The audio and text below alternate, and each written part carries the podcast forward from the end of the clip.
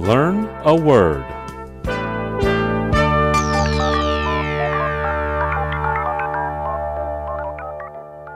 今天我们要学的词是 Accustomed.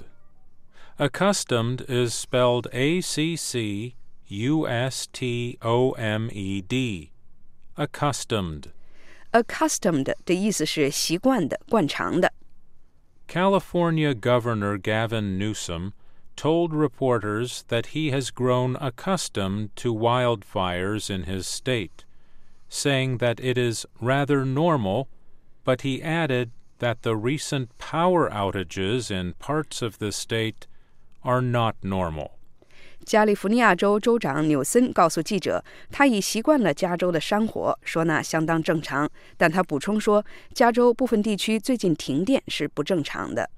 A drop in Chinese tourists has American tourism agencies seeking visitors from other Asian countries, including India. But although there is interest, Indian tourists are still less accustomed to traveling in the United States.